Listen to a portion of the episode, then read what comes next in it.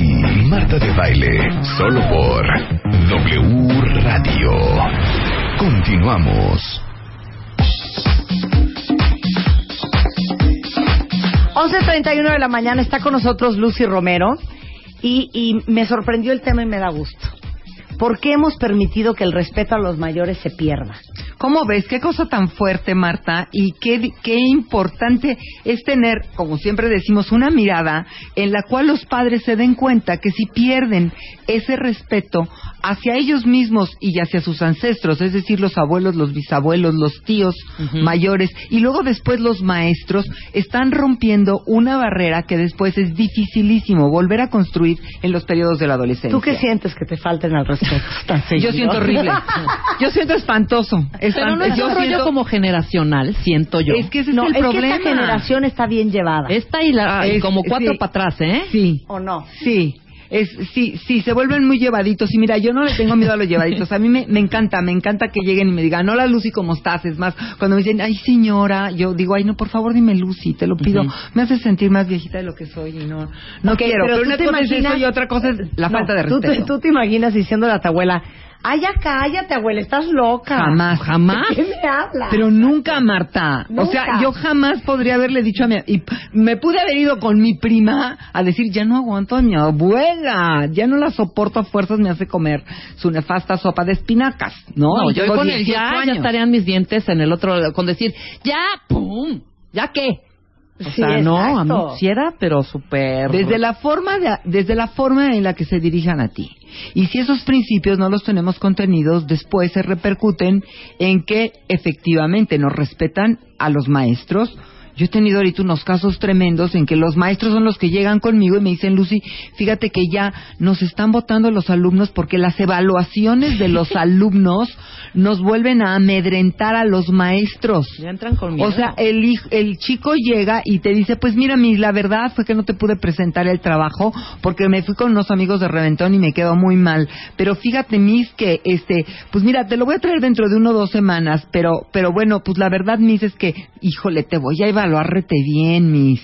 No sabes la buena evaluación que te voy a dar. Entonces ya la Miss está totalmente cohechada sí. porque el chamaco, y si los chamacos se unen y van a evaluar a la No, Miss, hombre. esa evaluación pesa. Claro. Entonces ya el cohecho es al revés. Y ahí es donde tenemos un desfase terrible en lo que son los órdenes normales. El respeto a los mayores es estructura para el joven y para el niño que le permite adaptarse socialmente y poder ubicarse de una manera mucho más eficiente en la sociedad. y Estoy de acuerdo. Y cuando nosotros no lo hacemos, los estamos dañando directamente. Está de acuerdo. Y te voy a decir una cosa. Y esto aplica también cuando nuestros papás o nuestros abuelos empiezan a chochear. Claro. Que te repiten las cosas 80 veces. Es horrible. Que no se quieren tomar la pastilla. Sí. En esos momentos también hay que ejercer el respeto.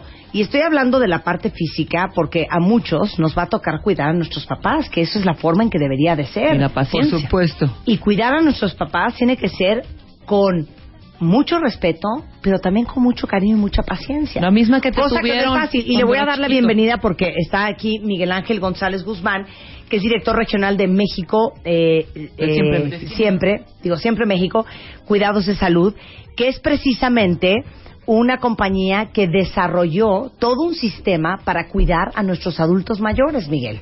¿Estamos Así de es. acuerdo? Wow, qué para que no les maravilla. falten al felicidades, respeto. Miguel, felicidades. No, muchas gracias, Marta, Lucy. Este, realmente lo que estabas mencionando, Lucy, es volver a los básicos. Realmente eh, este proceso de vida nos ha abandonado o nosotros con el poder de decisión abandonamos esos principios, es volver a la ética.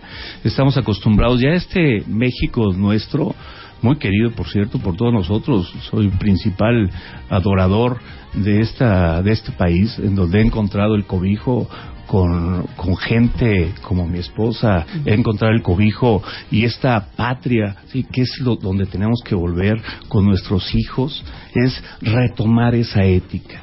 Sí, aquí no entra ninguna, ningún, Lucy, ningún tipo de negociación de que vamos a negociar. No. Aquí soy tu padre, ¿sí? Y implica respeto. Es tu abuelo, implica una institución familiar. Y no lo hemos hecho. No lo hemos hecho.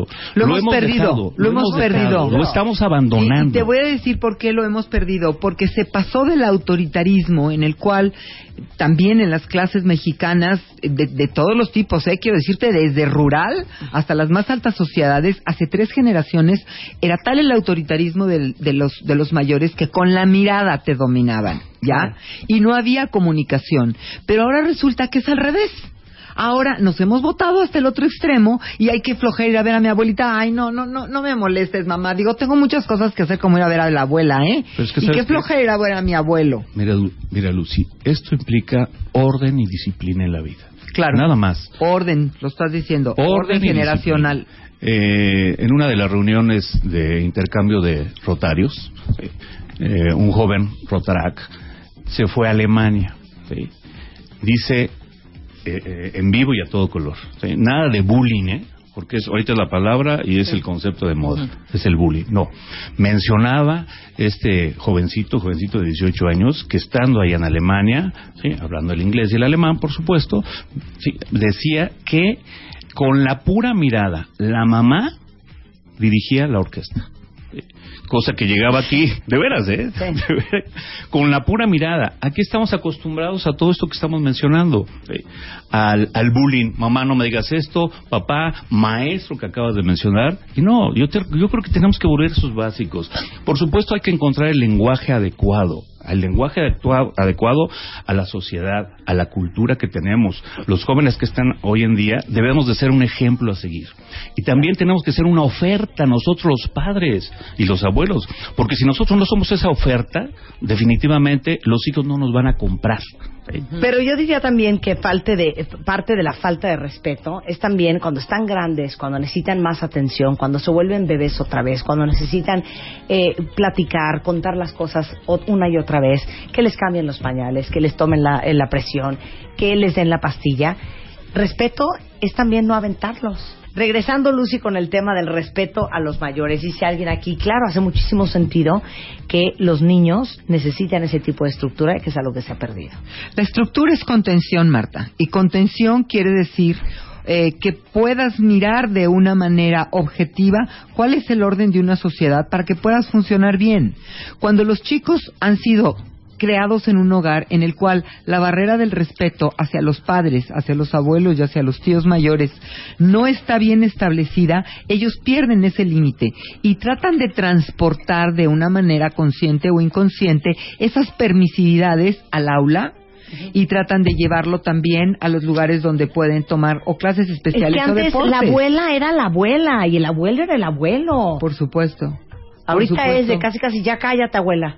No, y de que qué flojera.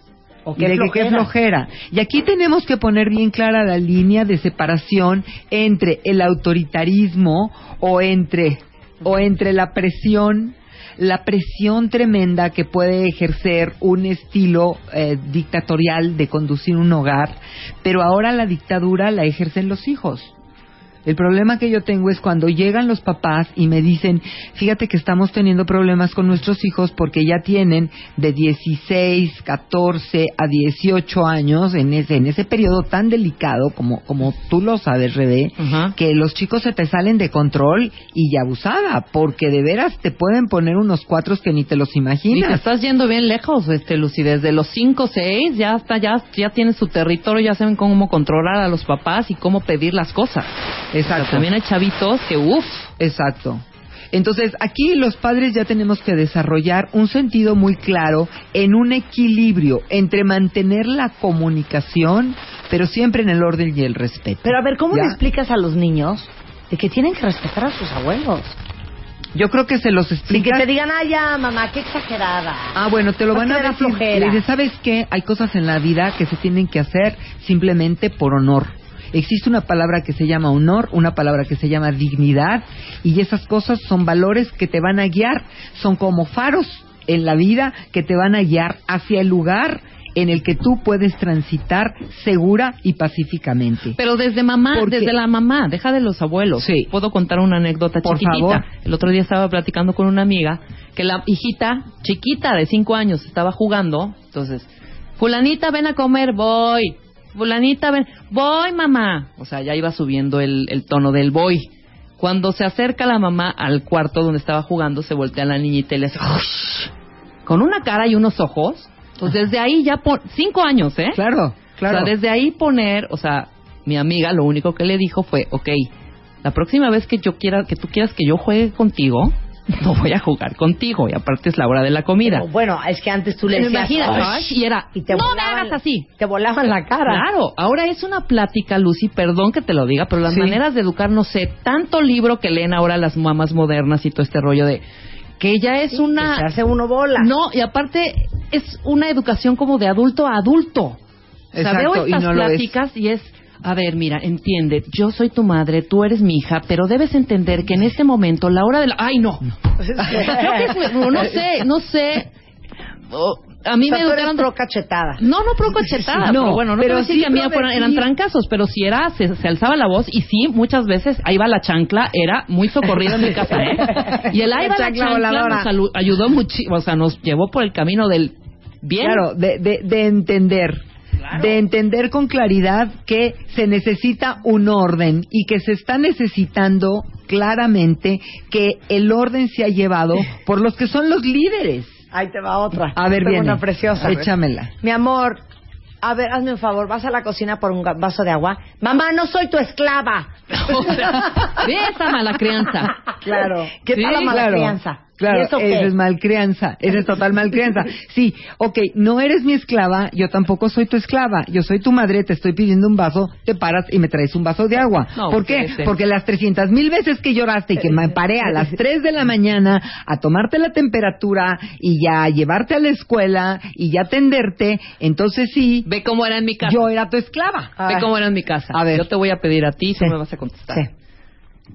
Emelina, mi amor, tráeme un vaso de agua, por favor. Ay, mamá, no soy tu esclava, ¿eh? ¿Me traes un vaso de agua ahorita o no sales el fin de semana? ¿No? Se acababa, Punto, se acabó. Se acababa. Mira, a mí me pasó ayer en la noche. Resulta que estábamos en el relajo y en la presión y en toda la situación de, de, de tensión, ¿me entiendes? De que ya se iban, mis otros nietos tenían que tomar el avión. Entonces uno de ellos estaba preocupado por el tiempo. Y yo tengo la fama de que soy colgada en los tiempos, soy colgadita en los tiempos, ¿no? Y entonces de repente se voltea mi nieto y en ese momento entra la llamada de mi hija, la mamá de estos niños, Sí. y él, oigo que él le dice, mamá, dile a mi abuela que por favor tal a tal. Y le- me volteé y le dije, jamás vuelvas a hacer eso. Entiéndeme, nunca vuelvas a hacer eso. Tu madre no es nadie para darme órdenes a mí. Yo soy Ajá. la abuela, yo le doy órdenes a tu mamá, tu mamá te da órdenes a ti, y yo le doy órdenes a los dos. Claro. Y se callen, si se tú callen. quieres algo, vienes y me lo dices a mí. ¿Sabes qué? Por favor, Vivi, yo te pido, te suplico que lleguemos temprano porque a mí me angustia llegar tarde al aeropuerto. Claro. Ok, pero que tú le estés diciendo a tu mamá, mamá, regaña a mi mamá. A mi abuela, Regala a mi abuela. Dile a mi abuela que no me ande. No. No, Sí, claro, ¿por qué? claro, claro. Porque hay un orden, ¿ya? Entonces, cuando tenemos órdenes en la vida, orden quiere decir no mandar, quiere decir seguir, seguir una de las leyes principales dentro de los órdenes del amor de Hellinger, que es primero en tiempo, primero en derecho. Primero en tiempo y primero, Primero en derecho. Primero en tiempo, primero en derecho. Claro. ¿Ya? Si tú Y eres la abuela. aplica, ¿verdad? Los y ejemplos. siempre hay que acudir al orden. Ya. Va primero tu abuela, luego tu mamá. Por supuesto. Y por luego supuesto. tú. Luego, Y tu hermana tú. mayor y luego tú. y luego tú, sí. Y, y bueno, eso no quiere decir somet. Vuelvo a decir, no es sometimiento y obediencia, porque las jerarquías cuando se vuelven sometimiento, o sea, a mis nietos yo los adoro y a mí me encanta saber que ellos puedan dirigirse a mí y que me puedan pedir las cosas sin freno, pero siempre con respeto. Eh, Este programa lo estamos dedicando porque lo que estamos viendo es que los límites del respeto se están disolviendo.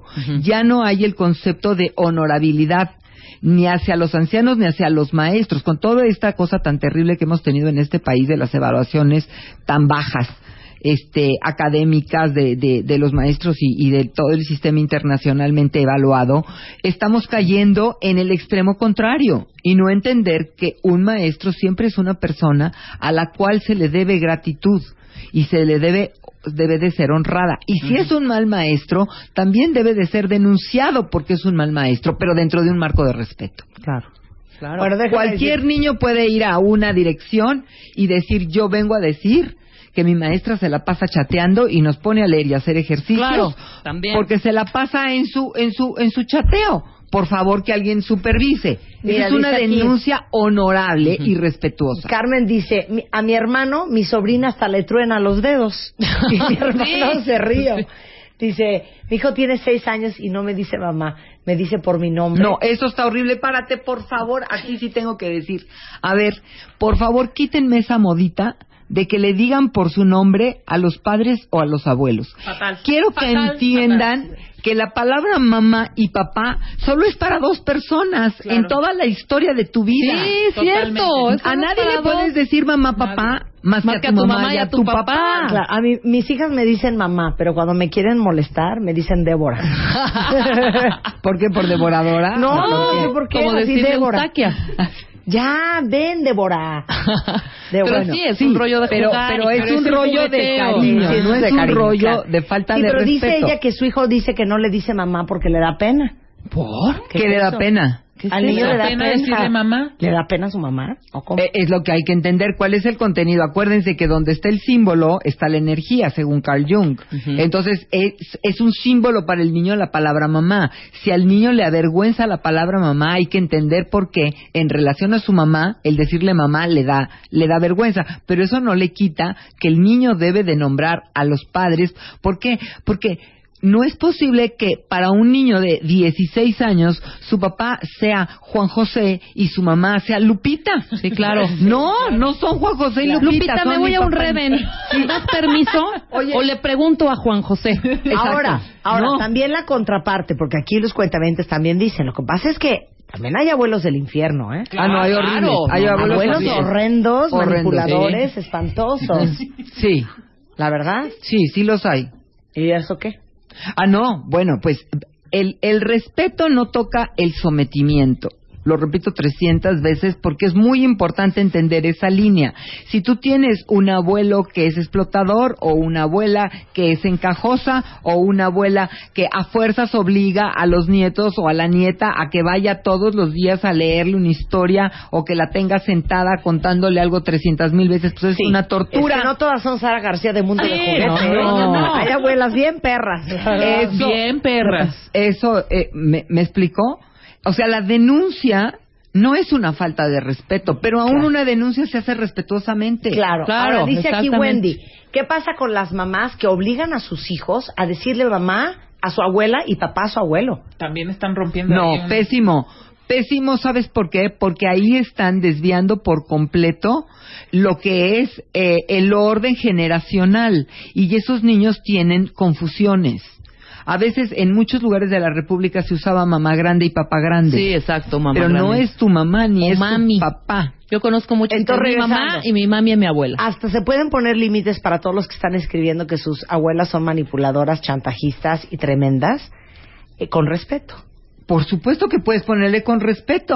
Simple y sencillamente, la abuela te está enchinchando, ¿verdad? Porque quiere que todos los días escuches su nuevo dolor hipocondriaco. Y tú ya estás hasta el gorro porque tú quieres, puedes hablar con ella cinco minutos, pero ella se quiere colgar tres cuartos de hora porque no tiene otra cosa que hacer más que estarle hablando a los nietos o a los sobrinos para que le escuchen su rosario. Bueno, se le puede decir con claridad, abuelita, te amo y te quiero, tengo cinco minutos para ti. Podría ser tan amable de quedarte en cinco minutos porque dentro de cinco minutos tengo que cortar esta comunicación. Dijiste lo que querías, pero no fuiste insultante, ni fuiste burlesco, Claro. ni fuiste, eh, em, digamos que osado en la forma en la que te estás dirigiendo Sí, a un manera. mayor, pero le pones un límite. Mira, aquí te voy a dar mucha tela de dónde cortar. Dice una cuentaviente, cuyo nombre ocultaré, que su hermano tiene 17. Y el otro día le dijo a su mamá que le daba mucho gusto que lleva a cumplir 18, porque así ya no iba a tener que respetarla. Ah, no, bueno, ¿cómo ¿Qué te explico? onda? Que lo agarra de los pelos y lo arrastre. Exacto. es decir, el respeto al padre, a la madre y a los abuelos es más allá de la misma muerte.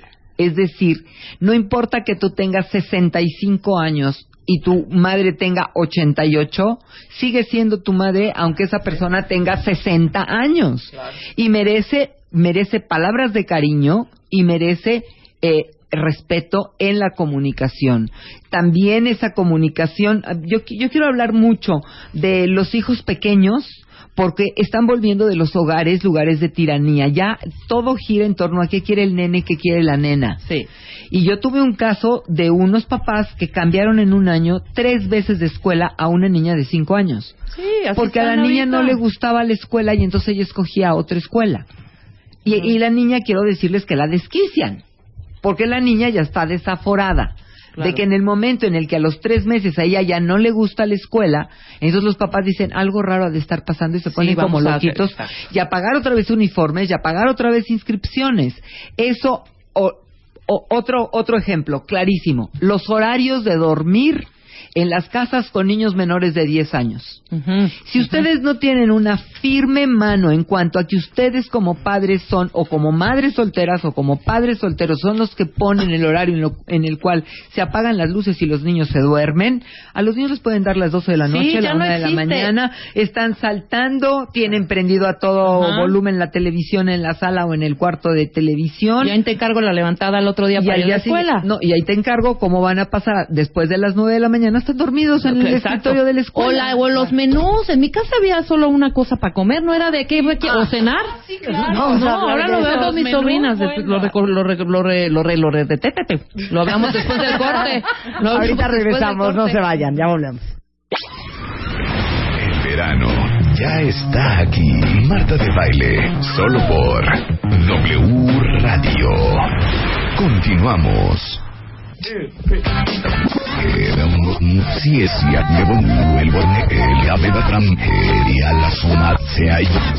Solo por W Radio. 12.03 de la tarde en W Radio. Miren, como dice... ¿Quién fue quien dijo? ¿Quién ¿Qué? dijo? Un cuentaviente. Tobeno. Mira, lo mejor para evitar discusiones con las abuelas cañonas es darles clonazepam completo, su lechita y a dormir. Vámonos. Con respeto, paciencia, ¿sabes? Mira, tú, tú que eres Ya no los experta vas a en capotear. el capotello que le Dice llaman. Rebeca, es que denles el avión. Pues no tanto, no tanto el, el, el irrespeto de, del avión, no. Pero ya hay un momento, si tu mamá te repite 80 veces, mijita, ponte el, el- ponte el cinturón de seguridad, mijita, cierra con llave tu departamento dos veces, mijita, tat, ¿qué te cuesta decir sí en vez de engancharte en el pleito? Exactamente. O sea, yo puedo decir perfectamente sí, punto y se acabó. Pero hay quienes se enganchan en un pleito de, mamá, tú eres, no me tienes por qué decir lo que ya sé qué hacer, ¿no? Y es un pleito y pleito. y me quieres controlar. Ya lo que no van a cambiar a sus papás los Sí, que sí, somos ya sí por cierto, over. ya no van o a sea, cambiar, por favor. ¿eh? Ya Oh, no y van ni a se les ocurre, voy a llevar a mi mamá con terap- a terapia. ¿Para? Ya no van a cambiar. No, no, no, no. Y mira, aquí, eh, aquí el detalle importante es que empecemos desde los pequeños en el hogar y que entendamos que las mamás y los papás tienen que tener guías claras de cómo poner orden en su casa y de cómo es importante que ellos se constituyan en autoridades. Claro. Y si ellos no son autoridades, los niños van a tomar la autoridad. Como estábamos hablando antes del corte, ¿qué Exacto. onda? Que decías de los horarios de dormir. ¿Qué onda ahora con los menús? Yo decía que en mi casa, en, mi- en mis, en mis tiempos mozos, o sea, Claro. había una sola comida y una sola cena. Por supuesto. Aquí es, ¿qué quieres comer? Eh, hay quesadillitas, eh, te puedo hacer unos taquitos de jamón, Ay, bueno, o si quieres te frío unas, unas salchichitas. ¿Cómo? Aquí era sopa aguada y carne, punto. Qué horror, ¿eh? ¿No? Yo sí peco de eso, ¿eh? En mi casa se hacen una, dos, tres, cuatro, Pero ella es diferente, hija, porque bueno, tienen, las niñas ya están grandes y tienen difer- di- diversidad de, una es, una vegetariana, claro. la otra por ahí va, tú que solo comes este Frijoles, frijoles, frijoles, ¿sabes? frijoles y tortillas. Estoy hablando de niñez, en, en casa de mi hermana es a las dos a las niñas, niñas. una tiene dos y la otra tiene cinco. Ajá. No, no, bueno. Y es menú especial para cada una. No, no. O sea, que y- quieren comer, desayunar y cenar. Desayunar, comer y cenar. Y, y muchas veces, ya que esté el menú, el niño o la niña dicen, es que no quiero. No me gusta. Ay, mijito, no te lo comas. ¿Así? Y entonces no es posible porque te desquician, te desquician las compras y te desquician la cocina y te desquician a ti, que eres la que tienes que preparar absolutamente bueno, todo. Lucy, tú eres la experta entonces en el volvemos, volvemos a lo mismo. Si ustedes aquí ya ventilando todas nuestras inquietudes. volvamos al y tema. las volvamos al intimidades, el tema, el, te- el tema, que- el tema que nos lleva es que esa estructura es la que va a sostener a los hijos en su funcionamiento después. Porque, perdónenme, pero la educación se nota en cualquier momento. Totalmente. Y cuando uno llega a ambientes diferentes en otros países o simplemente en las casas de los amiguitos, inmediatamente se nota cuando hay un niño o una niña que tiene educación y que tiene respeto, que sabe decir gracias, que sabe decir por favor, que sabe pedir permiso, me permite tomar el teléfono, me permite encender la televisión. Yo veo ahora en casa de, en casa de muchas de mis amigas, de veras, veo que llegan los amigos de los de los hijitos. Y entonces se meten al cuarto de televisión y en lo que no te platiqué ya están manipulando eh, la televisión, el DVD, el, Xbox, todo, ajá. sí y cuando volteas dices bueno y, y- de parte de quién, o sea, ¿a quién le dijeron señora me permite usar su su Xbox o me... no, el niño dueño de la casa entró al baño y los otros ya tomaron posesión y luego se suben y abren el refrigerador y se bajan unos refrescos y sacan las bolsas de papas. Óyeme, Ey, ey, ey, ey, claro. momento, hay respeto también para los lugares. Y cuando una persona aprende a entrar a un lugar con respeto, no digo temor, ¿eh? No digo temor, no digo timidez, no digo inhibición.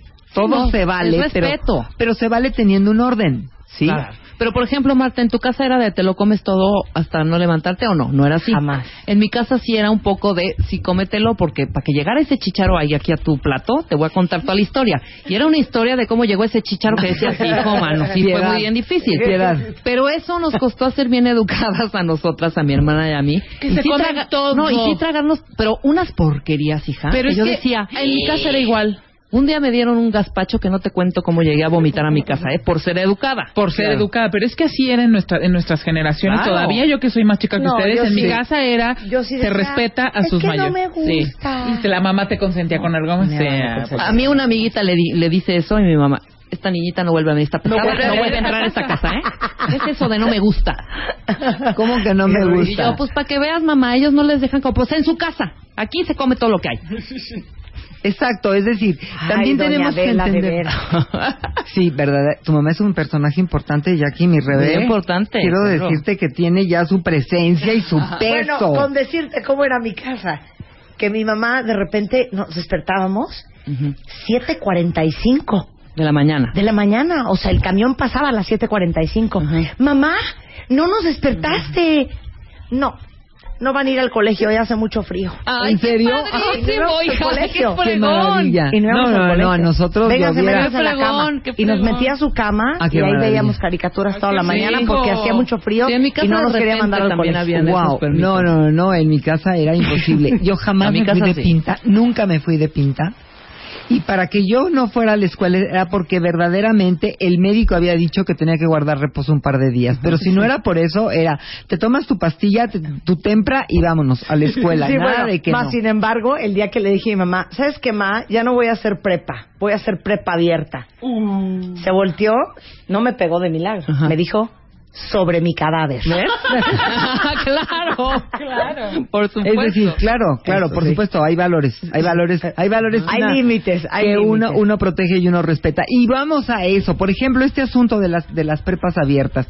Eh, obviamente yo celebro que el Sistema Nacional de Educación tenga alternativas Esa flexibilidad. porque hay muchísimos hay muchísimos estudiantes que tienen que trabajar y entonces la prepa abierta les facilita eso. Pero de eso a que digan, ah, ¿qué importa? Que yo vuele las materias, total, pues me voy a la prepa abierta y bien padre.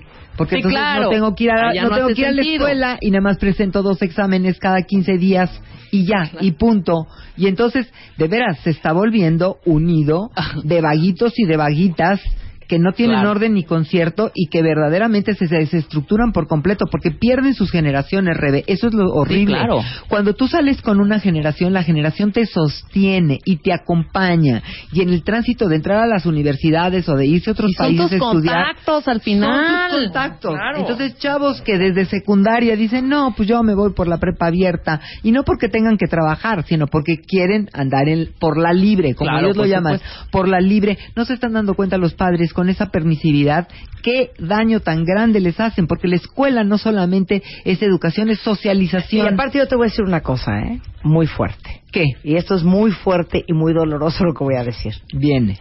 Es imposible que le pongas límites a tus hijos si tú no tienes límites. Por supuesto.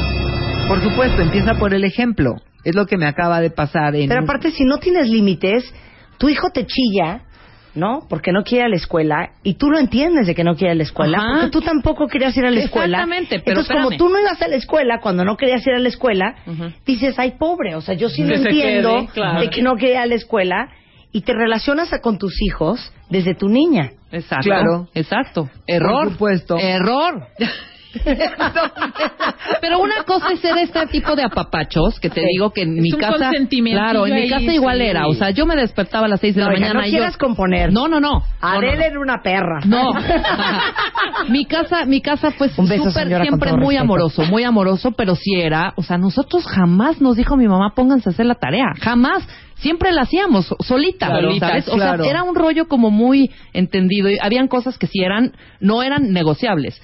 Pero si yo me paraba así, mamá, no quiero ir. Ay, no, mijita, no vayas. ¿Sí, ¿Me entiendes? Sí. Había esa parte, pero ya sabías. Tu- tuvimos como que la noción de la responsabilidad como bien chiquita. Sí, pero yo no sé qué pasó a hoy, ¿eh?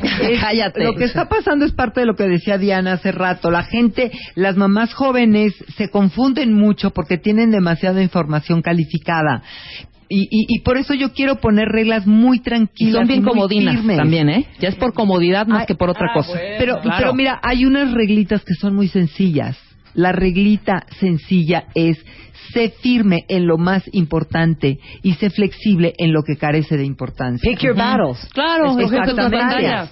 No, sí es muy importante el horario de dormirse, sí es muy importante la higiene personal, Ujú. sí es muy importante el tener un orden en cuanto a ir a la escuela, sí es muy importante el festejar las fiestas que son valiosas tanto para la escuela como para en un momento dado la nación, como para en un momento dado la familia. Esas cosas, por ejemplo, los adolescentes ya, ay no, ir al cumpleaños de mi abuela no, ay ir al cumpleaños del tío, qué flojera. Eh, ya no quieren pertenecer porque ellos tienen sus propias dinámicas. Sí, pero la familia sigue teniendo un peso. Claro. Y tiene que Y haber que un mantenerlo. respeto Ajá. para esa serie. No te voy a decir que haya dos fines de semana que tengas que estar celebrando porque la familia del papá era de 11 hermanos y la de la mamá era de 7. Y entonces todo, es- todo el calendario está inundado. De eventos familiares. De, eventos familiares que finalmente te están cayendo gordos.